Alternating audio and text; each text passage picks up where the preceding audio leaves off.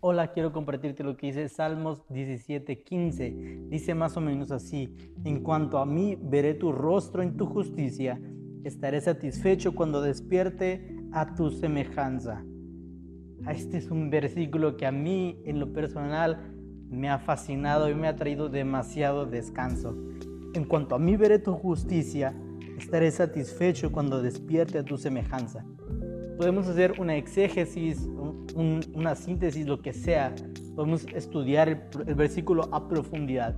Pero sabemos qué es lo que el salmista quiso decir. El salmista quiso decir que, que habrá un día en donde él despertará y sabrá que es parecido a su Dios. Está hablando exactamente de la muerte porque aún en vida jamás, por más que lo intentemos, jamás podremos alcanzar la medida de la estatura del varón perfecto que es Cristo. Lo que el salmista nos está diciendo es que un día se sentirá satisfecho cuando despierte a la semejanza de su Dios, a la semejanza de su Cristo. Y sabes, esto refleja una condición del corazón del salmista. Lo que nos refleja este salmista es que a fin de cuentas su deseo era parecerse más a su Dios. Ahora no significa que quería ser un Dios todopoderoso, no, sino que estaba tan enamorado de su Dios que él deseaba parecerse a Él.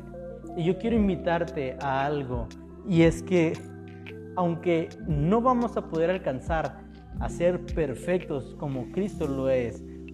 Y es, y es obvio porque Él es el, hombre, el Hijo del hombre, el, hombre de hombres, el Rey de reyes, el, el santo, el único, el digno. Aunque jamás podremos ser como Cristo, tenemos que desear este deseo en nuestro corazón de buscar, de esforzarnos, de, de, tratar de hacer todo lo posible hasta llegar a estar satisfechos.